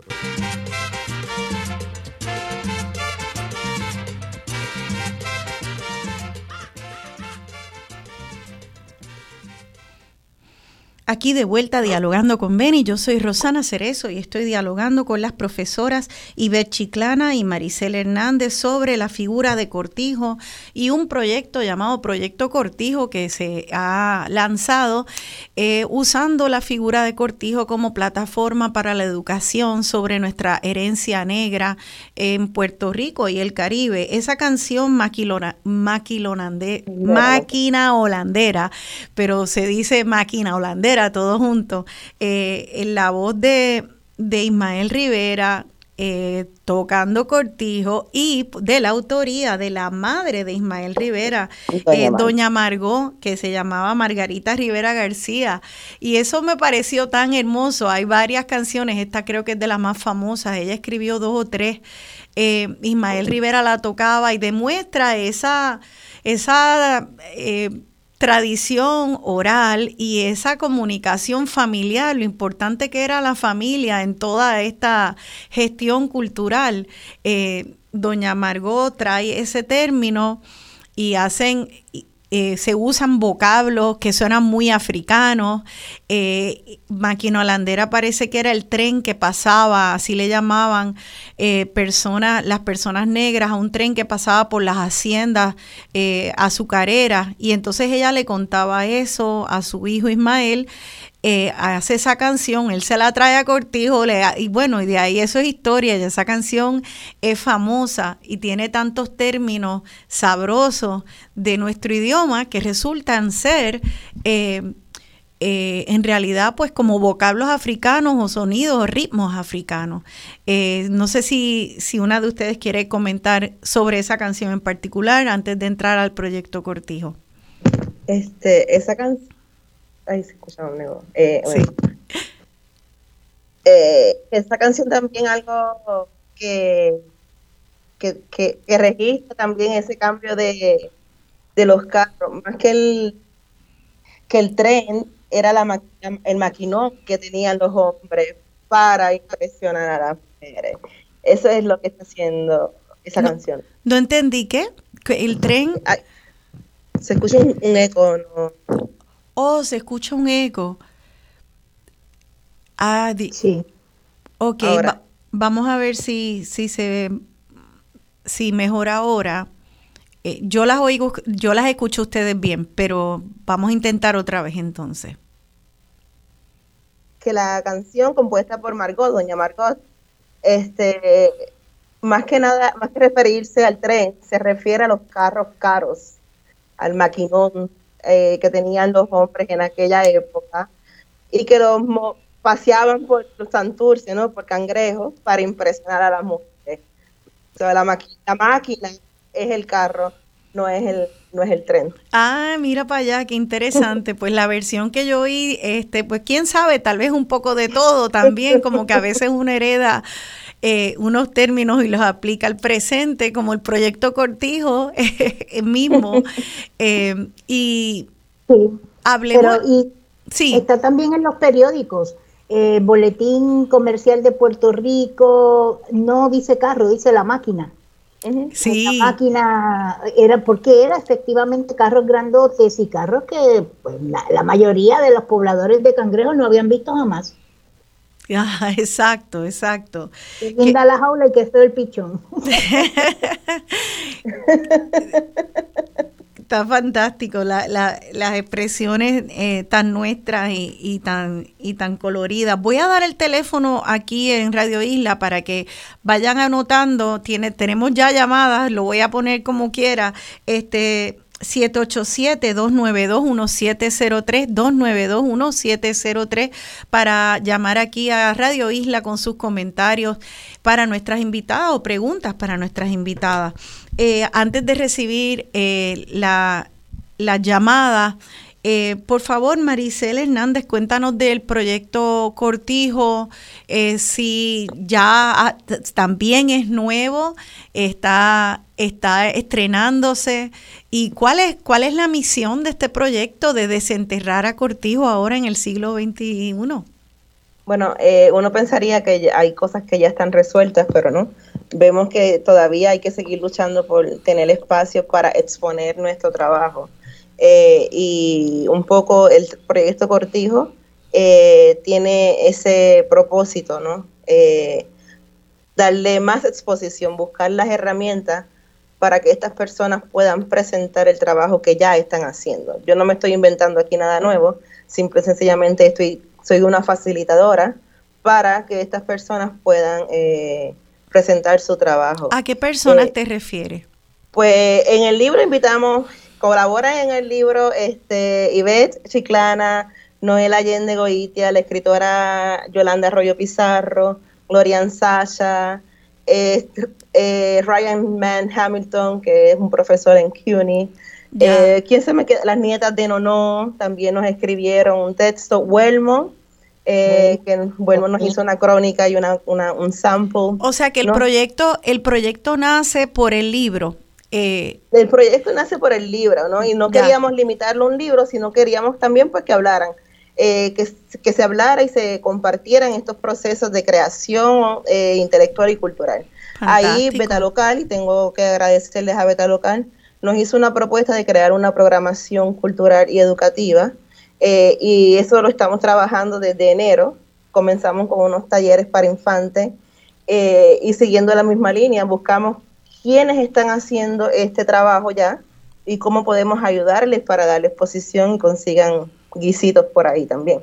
Y ahí invitamos a Afro Inspira, eh, fundado por Yerimara Concepción, ella es danza terapeuta, eh, y, su propuesta es eh, sanar a través de los ritmos caribeños y juegos caribeños. ¿no? Y ese fue el primer taller. Esta semana que viene tenemos un conversatorio con escritoras negras y hasta ahora pues han confirmado y van a estar presentes Mayra Santos Febre, eh, Gloria Sacha, eh, Antonetti, eh, Esther Andrade, eh, Ivonne Denis, que también está en el libro, que elaboró en el libro, y Yolanda Arroyo Pizarro. y yo las declaré a ellas el Dream Team de Puerto Rico, literario, contemporáneo. Así que eso es una idea que vamos a desarrollar el jueves 24 a las 6 y 30 en la Casa del Sargento en el Viejo San Juan. Y, tenemos muchas otras más actividades. Qué fantástico. Y las personas que quieran enterarse de las actividades eh, que, que, impulsa el proyecto Cortijo para traer, desenterrar a Cortijo en el sentido de seguir eh, esa misión de rescate y de, de promoción de la cultura negra puertorriqueña. Así que ese, esa es la misión de ese proyecto. ¿Cómo puede la gente encontrarla? Ahí tienen una página en las redes sociales, eh, hay un teléfono. Bueno, tenemos en Instagram, tenemos este la página, se llama Coco Cortijo, underscore Cortijo, Coco Cortijo. Ok. Eh, y tenemos una página de internet eh, que la pueden conseguir en mi página. Pueden buscar Maricel Maruca en Facebook. Y ahí está, tiene acceso a esa página porque la dirección es un poco extraña. Ok. Pero es que es un sistema gratis, ¿no? No hay dinero, es un proyecto autogestionado, así que buscamos los recursos que tengamos. Claro. Y bueno, Así, que, ya saben, Coco y Anís Cortijo, eh, ahí se ve en Instagram y pueden, pueden entonces eh, accesar el calendario de actividades que tengan. Vamos entonces a recibir ya las llamadas del público, porque antes de, poner el número, ya, de anunciar el número, ya teníamos llamadas, compañeras. Así que vamos con la primera. Eh, buenos días, estén dialogando con Benny. Su nombre, por favor. Sí, soy yo el que estoy. Sí, sí, es usted. Buenos días. Bueno, hola, yo soy Pachi, Ortiz Feliciano. Ay, saludos Pachi, me alegro escucharlo. Qué buen, buen, buenísimo tema del de hoy. Tengo, tengo tanto que hablar que, que no sé, voy a tratar de apresurar el paso. Primero, eh, tuve la suerte de conocer a Cortijo, gracias a, debo conocer el, el trabajo de Fran Ferrer, que en el taller de Tierrazo Record, pues tuve el, placer de conocerlo. De hecho, lo, lo acompañé durante el Festival de Bombi Plena en Loíza, que se dedicó a Cortijo. Pachi, si puede bajar el volumen del radio, creo que hay un chin de interferencia. No tengo el radio puesto. Ah, pues vamos a ver, vamos a ver si para. Sí, qué fantástico. Entonces, Frank Ferrer. Sí, Fran Ferrer, pues, pues tenía un taller que trabajaron unas cuantas personas, incluyéndome a mí, entonces pues tuve la suerte de conocer a Cortijo. Entonces, ese, ese tema lo traigo específicamente porque el que conoció a Cortijo, que hay mucha gente que lo conoció, sabía que, si algo tenía Cortijo, además de toda, la cantidad de, valores musicales, era que era una persona bien afable, bien abierta, bien, bien simpático y bien llevadera para para bregar con él, o sea, hablar con él, estar con él era, era un verdadero placer.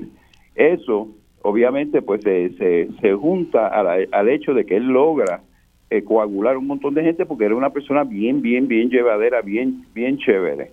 Ok, eh, hay unas notas que tengo que hacer también urgente y es que la plena, quien la graba primero no es Cortijo, sino Manuel Canario, eh, Manuel Jiménez el Canario, el que, que graba Cortaron a Elena, La Negra Merced, ah. y que graba desde, desde, desde finales de los 20 para 1929, comienzos de los 30, ya Canario y su grupo grababan plena y los discos están con RCA Víctor, pues creo, creo, estoy casi seguro que fue la primera vez que se grabó la plena eh, comercialmente con mucho éxito. Ese, ese tema es importante tenerlo como hito, ¿no? Que porque eso es un dato histórico.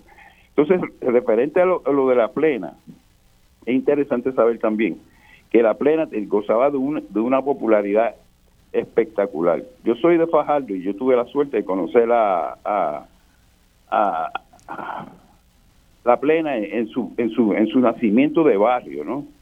Y entonces quiero traer a la colación de que la, película de, la División de Educación, La Plena, fíjate que, que, sale en, los comienzos de los 50. Sí. Es un reconocimiento a que la, plena ya era un fenómeno, que no era que como que fue una cosa que, espérate, ¿de dónde salió? Sino que era un, todo, todo un evento y a nivel popular de, de los barrios Sí. Pues, pues er, era, una, era la música que se tocaba. Pues quizás como el, rock el rol en sus inicios, pues fue una cosa que surgió de la misma gente que le gustaba y la cantaban y los pleneros eran súper famosos. Sí. Entonces, fantástico. lo que Cortijo sí aportó, aparte de todo su gusto y gusto musical, ¿no? Lo que sí aportó fue el conjunto, el concepto del conjunto llamado combo el que trae el combo, ese, ese tipo de organización es Cortijo. Que no, o sea, Canario tiene una, orquesta grande, Tito Puente tiene una orquesta grande, Curvelo tiene una orquesta grande, lo que llamaban el Big Band, ¿no? Pero el que trae el conjunto este más reducido, pero étnicamente rítmico, es Cortijo. Y da un palo tal de que cuando Cortijo llega a Nueva York, abarrotó toda la sala toda la sala. Cortijo cogió Nueva York y lo vio patas arriba con un grupito que era pequeño comparado con los bandones de que venían de la herencia de Duke Ellington, de la orquesta, que sé yo, de veintipico de músicos. Entonces, eso, eso es un aporte vital. ¿Qué, ¿Qué sucede? Que Cortijo, un gran acierto, un gran acierto, es que Cortijo fija el, el, el origen de la composición en el ritmo. ¿Ves? El ritmo no es un acompañamiento, sino que la orquesta, el combo, se nutre del ritmo. Ahorita mencionaron maquinolandera. El aporte de maquinolandera, aparte de lo que podamos darle en términos folclóricos de, destaque, es el, ritmo oriza. Por eso es que el número empieza con, sube la candela, sube la candela, sube la candela, sube la... El, eso es ritmo puro. Sí, sí, sí. En el caso de Ismael, que también tuve la suerte de conocerlo, es, es, necesario insistir en la figura de Doña Margot. Doña Margot yo creo, y puedo estar equivocado, porque yo creo que Doña Margot aparece como la primera mujer negra compositora de música tropical en la historia de la música antillana. Claro, Doña Margot era una señora que era conserje, que era madre de familia, pero que le gustaba cantar y que capturó todo ese, ese sabor de barrio, de, de la calle Calma, y lo cantaba. Entonces el hijo cogió las composiciones de composiciones de, Doña Margot y los popularizó, porque los temas de Doña Margot todos pegaron. Sin embargo, lo que conocemos quizás en términos de discografía son unos 8, 9, 10 temas de Doña Margot, pero todos fueron éxitos. Eh, las ingratitudes de esa mujer. Ese tema, ese tema, que es un gran tema, es de Doña Margot. Qué bien. Pachi, ya, ya tenemos que, disculpa, porque ya de verdad que es tanta la información que, que me hubiera encantado traerte antes, pero tenemos otras llamadas también y estamos a punto de terminar el programa. Pero toda la información que, que nos has traído es, es, tan importante también para suplementar este, la que hemos estado discutiendo hasta ahora. ¿Algún comentario de nuestras invitadas en cuanto a esta fabulosa información que nos trae Pachi Ortiz Feliciano? Pachi Feliciano, gracias, porque efectivamente el ritmo es esencial. Así mismo es, así mismo es. Y, y, esa figura de doña Margot, ¿verdad? Que también eh, hay que resaltarla, eh, de la mamá de Ismael Rivera, porque ella no estaba en las cámaras y es como él dice, una mujer negra eh, de, de, allí, de, su barrio de Santurce, componiendo éxitos. Eso también requiere un una mención eh, de la importancia histórica que tiene eso. Vamos a pasar a la próxima llamada. Buenos días, estén dialogando con Benny. Su nombre, por favor. Buenos días. Buenos días. mi nombre es Paul Bill Brown. Yo conocí a Rafael Cortijo por la segunda trompeta que era de mi pueblo de Arroyo, María Alberto. Este, el centro de Bellas Artes se debe llamar Rafael Cortijo Luis Ferrer. Hay un número que se llama Yayabo, Yayabo, porque entonces tendríamos que Paoli es mejor que Strauss y que todos esos tenores del mundo. Pues Cortijo era el mejor. Hay un número que se llama Yayabo, si ustedes quieren saberlo, es un quinto, Yayabo, un quinto. En toda su ejecución es esplendor, escúchenlo, porque el quinto tiene 99 golpes distintos y él no repite un golpe en ese número. Yo estaba cuando Ismael salió en casa de Cortijo en Villa Carolina, Mario Cora, Roberto Rovena, Sami Ayala, yo, Ortiz, Mongo Santamea, María me hicieron buscar conga. Nunca había visto una persona con tres congas y con cinco no. Y después que Mongo repito contigo, digo, eh, el quinto tiene 99 golpes distintos con cinco de cinco congas. Y fue Ismael, Ismael grabó, este, después de la muerte de Cortijo, grabó, empezó a grabar un LP que terminó, que fue cuando se murió, que grabó el ritmo Columbia Oiga bien esta Columbia que yo le voy a explicar, porque se trata de una rima que está bien atravesada. Margot escribió La Arañita, el bombón de canela. También yo compartí mucho con esa gente y el, el Cortijo tocó con otros grupos, pero con Moncho Muley, que era el cantante del grupo y dueño. Y más era el conguero, ahí estaba Martín y Piel, Mickey Cruz. Entonces, el Litro Peña le pidió un cantante grabó este, La Sazón de Abuela, Beautiful Girl, El Charlatán. ¿eh? Ahí es que suele todo ese binomio, ahí estuvo Nacho Sanabria, Camila Sujita, Licelia Sanjurjo, Malvin Santiago, ah, Malvin, Así es. hay un grupo, hay un disco que se llama La Máquina del Tiempo, que ese está en el Museo de Francia de Música Popular. Ese, escuchen ese, es un, o sea, Cortijo hizo una variedad de todos los ritmos, sí. no todos. Sí, pusimos ahorita. No pueden tener el timbal al frente, no atrás por el dueño. Sí, pusimos, pusimos una canción de ese disco. Me gustaría que usted me repitiera su nombre porque no lo pude entender. Tuve un problema de sonido. Paul Bilbrau, yo soy de Arroyo, mi papá era músico. Mi papá era músico y abogado. Entonces papi tocaba en la orquesta de Caribbean Key, que era de don Adrián Benjamín, que era el papá de Luisito Benjamín. Y a mi casa iban todos esos músicos y se cambiaban de ropa y tú intercambiabas con ellos. Y cuando yo venía a área metropolitana, me quedaba en casa de Mario Álvarez Cora, que era trompeta de Cortijo y fue trompeta Qué bien, fantástico. Entonces, Carolina, muchas cosas que yo me reservo. Qué bien. De doña, Margot, de doña Margot, de su familia, que me quieren y quieren a mi hijo que es músico. Qué bien, pues, Paul. Que yo, sé, o sea, yo digo que el Centro de Bellas Artes no se debe llamar Luis Ferrer. No se debe, eso es una falta de respeto porque el madre de ahí Ferrer de Ponce. Digo, perdón, Cortijo entonces, si tú te buscas lo que es Santa, cangrejo, lo que es cangrejo, eso fue el que hizo lo que es. Entonces, ¿por qué tener? Porque tocaba piano con San Roma. Sí. magnífica. Y Luisito Benjamín, que era? Primero Morales, que era? Sí, Paul. Ese esa fue la controversia y yo creo que sigue siendo una controversia viva este todavía por, por todo lo que usted dice. Eh, lamentablemente nos tenemos que ir. jóvenes, si bien autodidacta, yo lo admiro, yo lo conocí también. Yo conocí toda esa gente, la formación del Gran Combo, del Apolo San Roberto que en paz descanse, Roberto Rodena fue mi amigo. Sí, eso sí que es historia. Y Roberto Roena pasó por el, eh, fue otro de los artistas que perteneció al combo de, de, Cortijo, o sea, aquello era la crema de la crema. Paul, le voy a pedir que antes de eh, voy a pasar a la otra llamada, pero a ver si nuestro técnico Héctor Colón puede agarrar su información, su teléfono, para pasársela a las compañeras, porque me parece a mí que él, él tiene mucha información este, a nivel familiar que puede ser interesante para este proyecto Cortijo, porque hay que atrapar, ¿verdad? Toda la información y parte de ello es eh, esta tradición oral y las anécdotas también de, de, la gente. Así que gracias, Paul, por haber llamado, al igual que Pachi, que estaba escuchando, donde muestra la pasión que tiene nuestra gente por este tema, la, la información. Y una vez nos conectamos, lo, lo fácil que es de repente destapar la tapa de un tesoro de información, aunque no necesariamente estén los archivos académicos de las grandes universidades eso es algo que está cambiando, pero, eh, pero esto no lo demuestra. Así que tenemos eh, oportunidad tal vez para agarrar una otra llamada. Buenos días, están dialogando con Benny. Su nombre, por favor. Buenos días. Buenos días con usted. Eh, acá conmigo.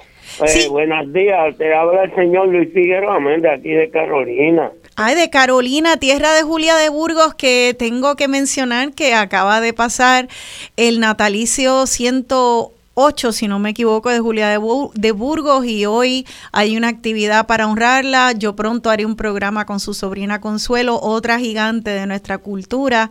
Eh, así que qué bueno que llama de Carolina. Pues, pues precisamente yo vivo en una casita de madera una montaña y de mi montaña yo veo, donde vivía Julia de Burgos porque hubo un señor que me explicó todo. Todavía cuando yo vine aquí hace 20 años se veían los ojitos, todo, donde ella se inspiraba, el río, todo eso. Pues, pues de aquí yo lo veo. ¡Qué eh, bello!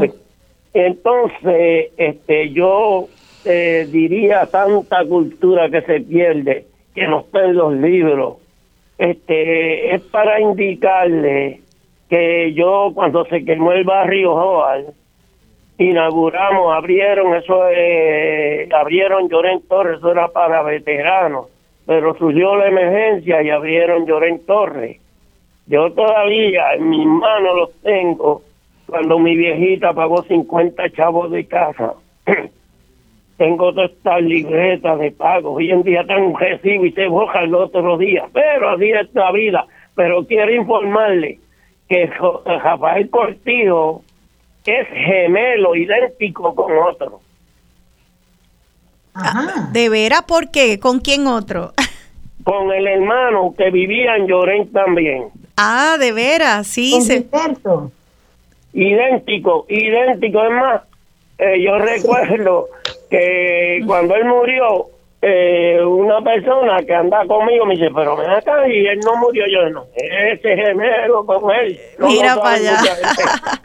Mira para allá. Pues yo espero que, que sean muchos los cortijos eh, y, y que esta esta herencia que hemos recibido de Cortijo se siga multiplicando entre nosotras y nosotros. Ese es el propósito de este nuevo proyecto Cortijo.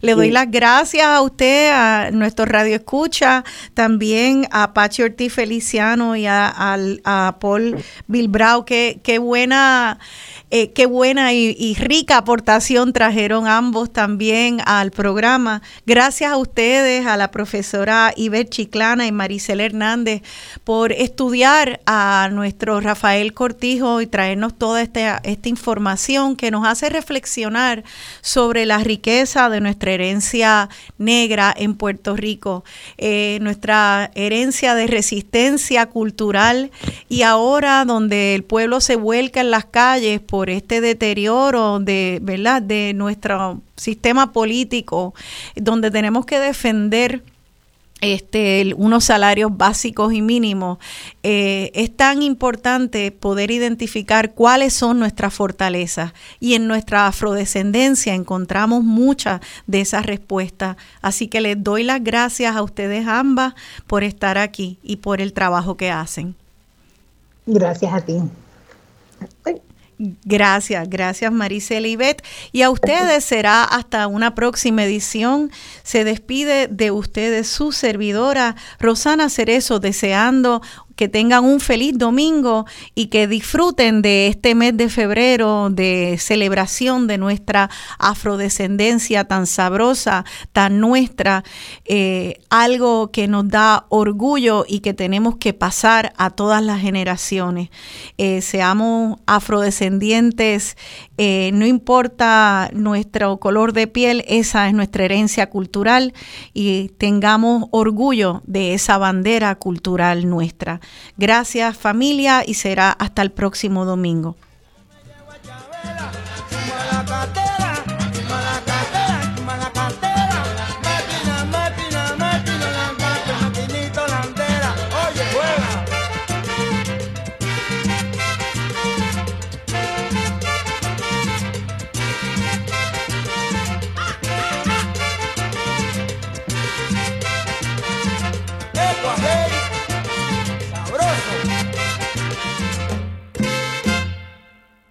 Maquinate, maquinate, maquinate, maquinate, maquinate, maquina, maquina. Que me lleven la gozadera, yo me llevo a Chabela. Maquinito la hondera, lleva la gozadera.